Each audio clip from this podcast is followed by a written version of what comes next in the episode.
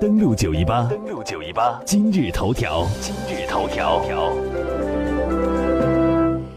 打开广播追踪国际，今日头条，我们即将又见证一个新的重要的历史时刻。结束对朝鲜访问的韩国特使首席特使青瓦台国家安保室室长郑义溶在昨天表示，朝方明确表达了朝鲜半岛无核化的意愿，并有意和美国展开对话。郑义溶当天是在青瓦台的春秋馆召开记者会，介绍访朝的成果。我们来关注一下他在记者会现场都说了哪些要点的内容。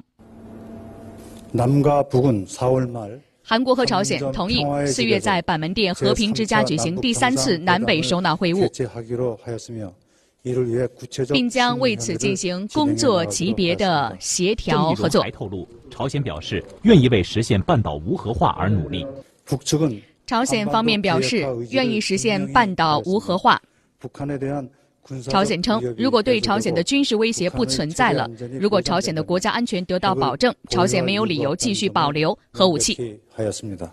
除了与韩国的会晤，朝鲜也表达了同美国改善关系的意愿。郑义荣，朝鲜方面表示愿意同美国展开坦诚的对话，愿意同美国就半岛无核化以及朝美关系展开会谈。郑义溶还表示，朝鲜明确表明，在同韩国和美国的对话期间，将不进行核试验和弹道导弹试射。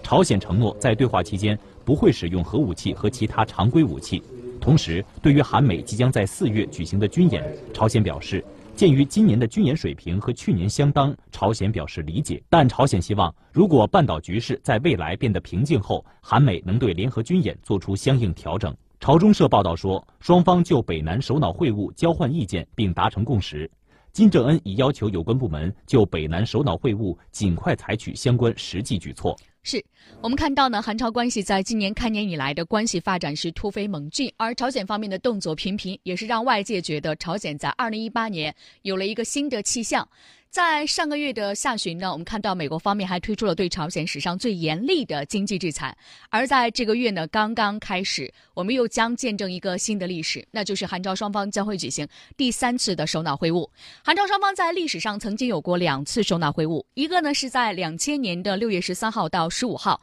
朝鲜领导人金正日和韩国总统金大中在平壤举行了历史性的会晤，这是朝鲜半岛分裂五十五年之后韩朝最高领导人的首次会晤。当时双方签署了北南共同宣言。韩朝首脑第二次会谈呢，是在二零零七年二号的九点零六分，也是北京时间的八点零六分，时任韩国总统卢武铉跨过了韩朝军事分界线，成为了首位跨越。军分线进入到朝鲜的韩国总统，朝鲜官员在军事分界线朝方一侧欢迎。那第三次首脑会晤即将发生，目前在韩国国内的舆论有怎样的声音？我们来听央视驻韩国记者唐鑫有关韩朝四月底会面带来的韩国国内舆论的声音，一起来听他的报道。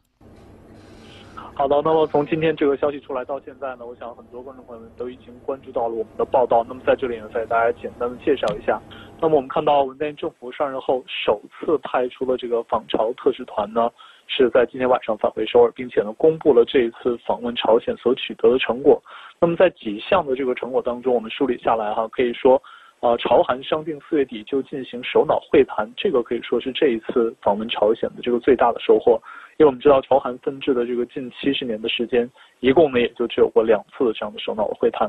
另外一点，在这次的朝韩接触当中呢，我们看到各方一直致力于推动的美朝直接对话，也是出现了一些希望。那么朝鲜呢，也在这次的和韩国方面交流的过程当中，释放出了积极合作的信号。但是我们看到在韩国舆论当中呢，同样有很多分析也指出来，其实呢，朝核危机并非一日形成。那么，虽然这次目前看起来取得了不错成果，且呢，特使团也表示说要去周围的各个国家对这次的成果进行一个说明，要得到国际社会的帮助。但是，显然现在虽然整体是一个向好的状态，但是呢，依旧。不可以否认的是，在这个朝韩之间，包括在美韩之间，还有很多棘手的问题需要解决。所以呢，要想最终达到这个无核化的目标，显然呢，还需要各方，尤其是美国和朝鲜，能够切实的付出一些努力，能够尽快的让这个对话呢早日的实现，把大家拉回到谈判桌前，通过和平的方式，呃，来解决这个半岛争端与危机。目前这个是韩国美舆论最为关注到的内容。嗯。